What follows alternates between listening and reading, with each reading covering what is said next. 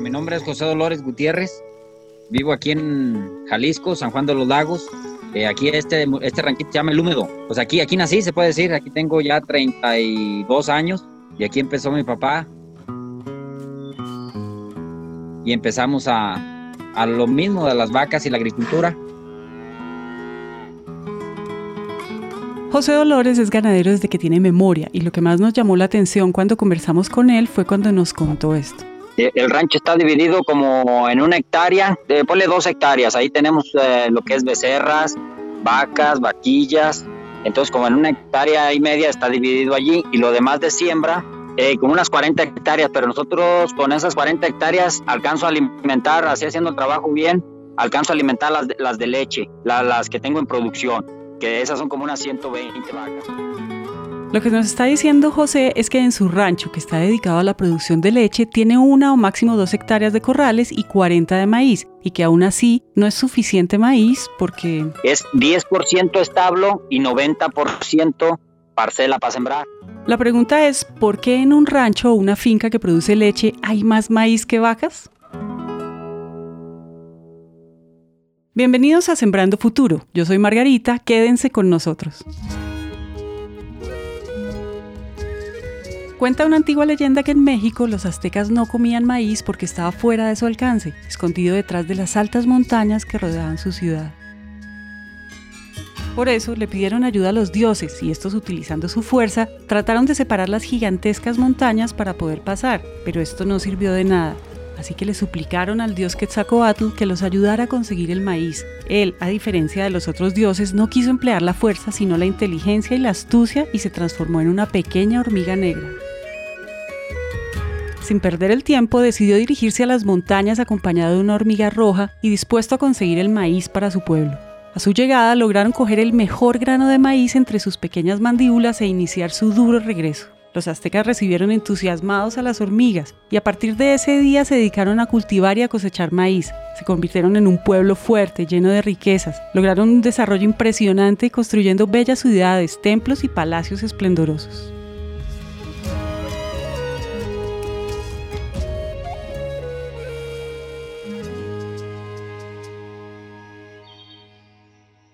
Para mí, el maíz pues es parte de la vida del mundo el legado que dejaron los antepasados para los pueblos es, y dice, que el maíz sea tu sustento mientras la humanidad persista sobre la faz de la tierra. La persona que están escuchando es Manuel Piña. A él le encanta la agricultura y ayudar a las familias que viven de esto. Él es vocero de lo que les venimos a contar hoy. Para empezar, nos gustaría devolvernos un poco al pasado y entender la importancia que representa este producto para América y para el mundo. Buenas tardes.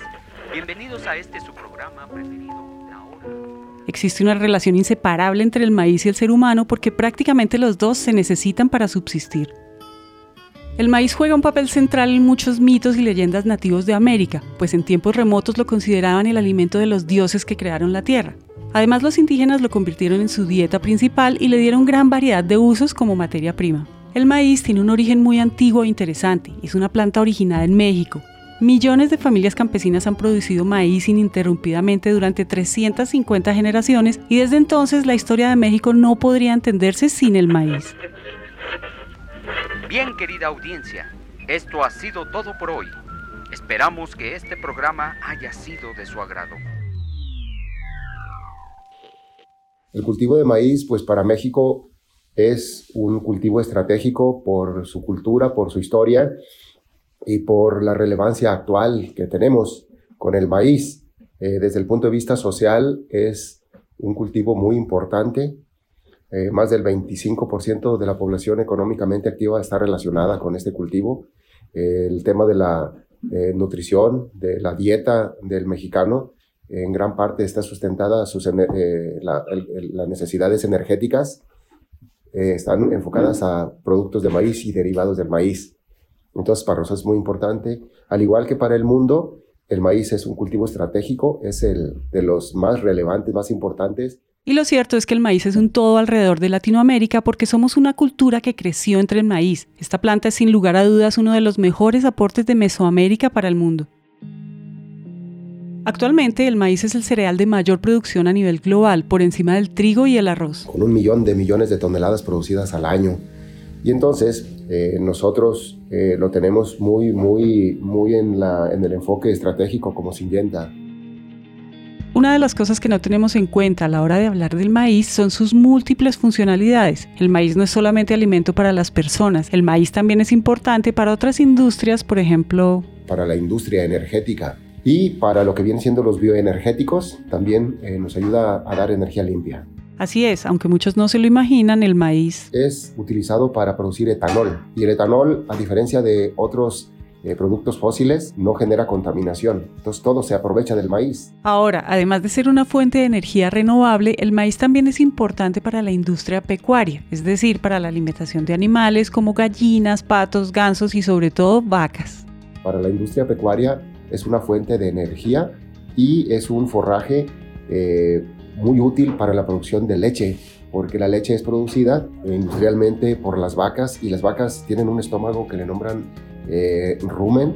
Los rumiantes necesitan mucha fibra, mucha energía, almidón, etcétera, etcétera. Entonces se, se vuelve un cultivo muy importante para la producción de leche Dependiendo del país en el que crecimos, es muy probable que tengamos esa imagen de las vacas pastando, algo que tenemos grabado en nuestra memoria, y probablemente si un día nos preguntan con qué se alimentan las vacas, muchos contestamos pasto. Y sí, pero las vacas también se alimentan de forraje de maíz.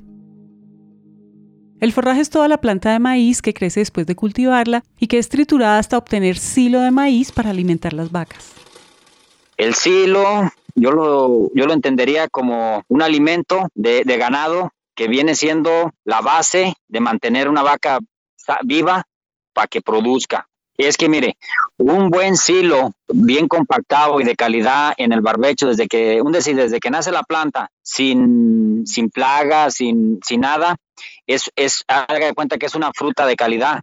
Eh, lo tomo así al, dárselo a la vaca y sacar la leche, sacas una leche más pura, más limpia, menos micotoxinas, menos, eh, menos cosas. Y, tus animales son más sanos. Los forrajes de buena calidad, en raciones balanceadas, suministran mucha proteína y energía necesaria para mejorar la producción de leche y carne. El método que se realiza para obtener el silo de maíz es llamado ensilaje, que permite almacenar y conservar el silo en grandes tanques o depósitos. Entonces ya bien compactado se fermenta, se cose y ya queda, le va ruñendo como, como a un pastel, una rebanadita diaria y, y, esa rebanadita está sana. Es como cuando lo metes al refri, aunque esté frillito, tiene que estar frío, bien compactado. Le quitas una rebanadita y entran para las vacas, eh, bueno. Hasta ahora nos queda claro que el maíz es un cultivo muy importante en el mundo, no solo para la alimentación humana, sino también para otras industrias como el etanol, y ahora también para la alimentación de las vacas y para la producción de leche. Antes de continuar, hay un lugar al que nos gustaría trasladarlos. El estado de Jalisco bordea el Océano Pacífico y su capital es la ciudad de Guadalajara y es una de las ciudades más importantes de México. No solo por su crecimiento económico y comercial, sino porque es muy conocido por ser la tierra del mariachi, el tequila, la salsa valentina, los charros, palenques y muchas de las tradiciones que en el mundo se asocian con lo auténticamente mexicano. Jalisco, además de todo lo que acaban de escuchar, es uno de los principales estados productores de leche en Latinoamérica. Uh, Jalisco es muy bonito, tierras muy, muy buenas, muy fértiles, tierras parejas, pues lugares muy bonitos, lo que, lo que sea. Quien escuchan es Enrique Hernández Franco, un campesino tradicional de Jalisco, que nació en un pequeño rancho aislado de la ciudad y desde muy pequeño le enseñaron a trabajar en el campo. Don Enrique, como José Dolores, son productores de leche desde que tienen memoria.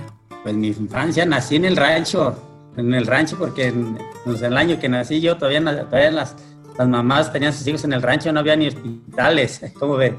Y ahí me crié con mis padres, eh, era lo que tenían, vacas y a sembrar, y esa ha sido toda mi vida. Desde los cinco años ya andaba con, desde, los, desde que empecé a caminar andaba atrás de él, pero ya se puede decir que hacer algo desde los cinco años ya, que tápale la puerta a una vaca, que métela para acá, que etcétera, pero hemos trabajado aquí en familia todo el tiempo así, los tres, somos tres hermanos y los tres hermanos nos ha tocado chambearle. Yo tenía unos 15 años y ya empezamos a comprar una ordeñadora. Empezamos a... Nosotros ordeñábamos como unas 15 vacas y la leche la movíamos en un burro. y, la pastura igual. Nuestro medio de transporte y todo era mínimo, mínimo. Y en un burrito hacíamos todo el trabajo. Eh, sacábamos dos botecitos de leche, arrimar el forraje o el silo en costales. Era mucho, muy diferente a el manejo de todo, hasta lo de la semilla. Antes no tirábamos ni, ni foliares, ni herbicida, ni nada. Era más austero. Y ahí estamos, bien tercos a bañar vacas y a sembrar, como ve.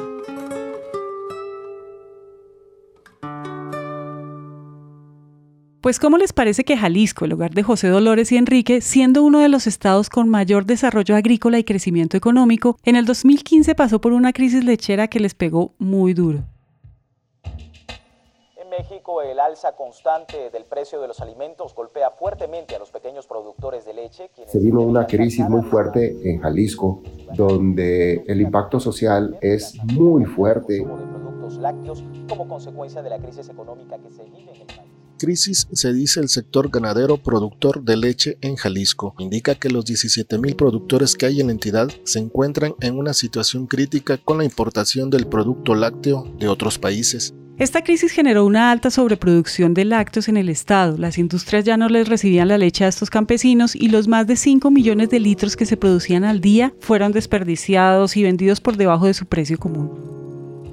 Mire, lo que pasa que, que baja, hubo crisis en la forma de que no había mucho, el ganado bajó, la leche bajó y todos los insumos demás subieron. Pero allí, lo que me comentaba Piña, allí si tenemos una pastura de calidad y pastura como el silo de maíz, podemos amortiguar poquito eso y, y ahí podemos sustentarnos por eso, y teniendo en cuenta la relación tan estrecha que hay entre la ganadería y los cultivos de maíz, en Singenta crearon un proyecto que busca mejorar la sostenibilidad de la agricultura.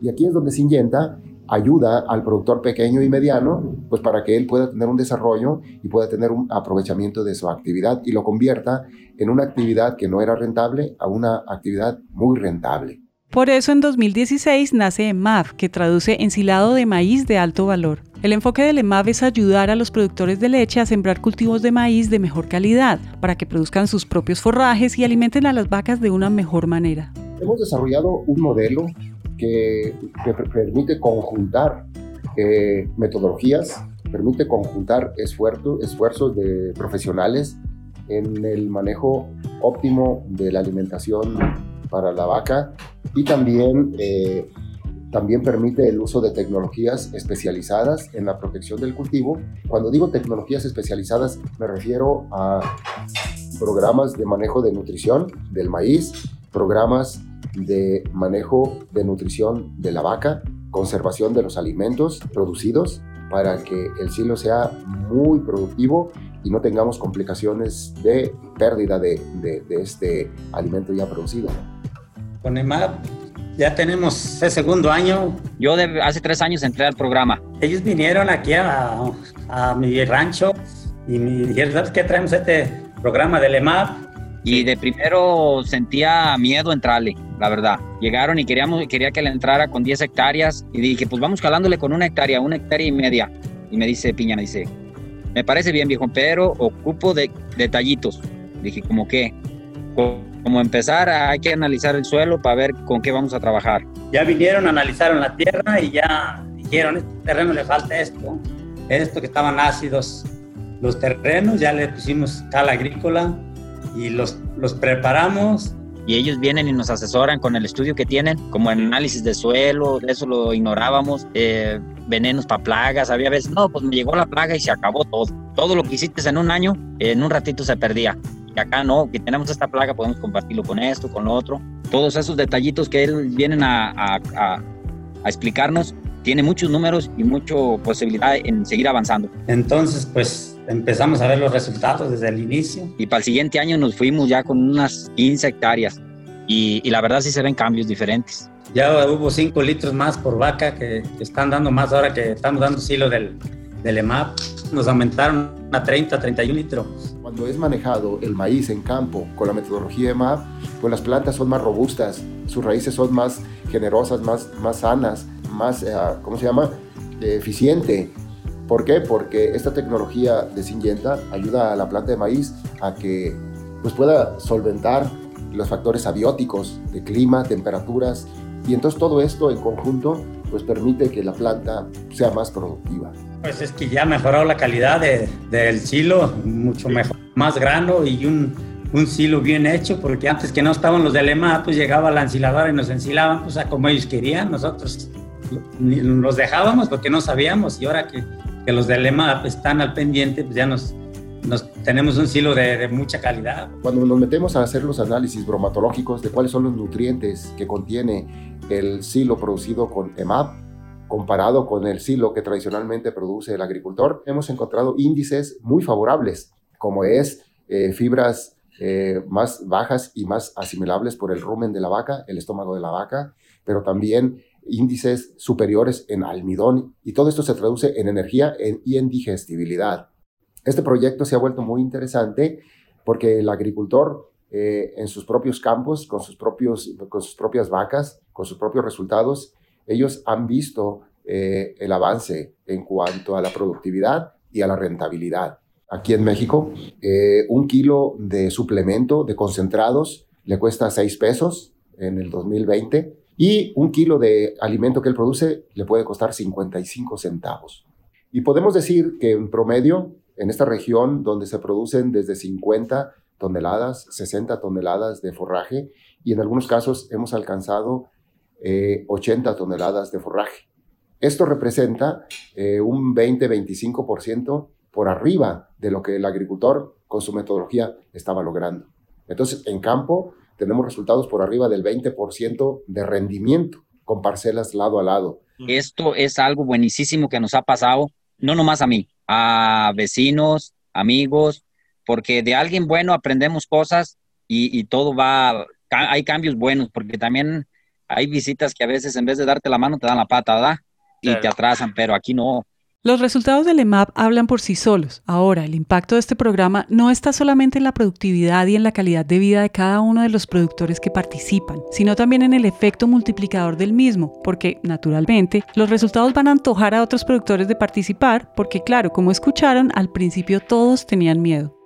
Es que el miedo es de que, no sé si usted le haya pasado, pero es como cuando llegan y tocan a tu casa, oiga, traemos este producto que para limpiar, etcétera, y etcétera, y buenísimo. Ah, bueno, lo compras y vas y lo calas y, tiraste tu dinero. Por eso a veces tiene uno miedo. Decía, decía un abuelito mío que el que el que con leche se quema hasta el cuco que le sopla y así pasa. Y empieza uno a desconfiar porque es que a cual más quiere vender y a cual más tiene labia, pero no, aquí no fue labia, Aquí son hechos. Haz de cuenta que dame permiso y, todo se paga. Un ejemplo, pues ahí vamos a entrar en números, pero se paga cosecha. Entonces tú cuando ves la cosecha bonita, eh, te da gusto porque dices, sí, sí valió la pena invertirle. Al principio fue muy difícil, ahora es muy fácil. Después de que ya se están generando los resultados del 2016, 2017, 2018, entonces ahora tenemos ya productores queriendo participar en el programa.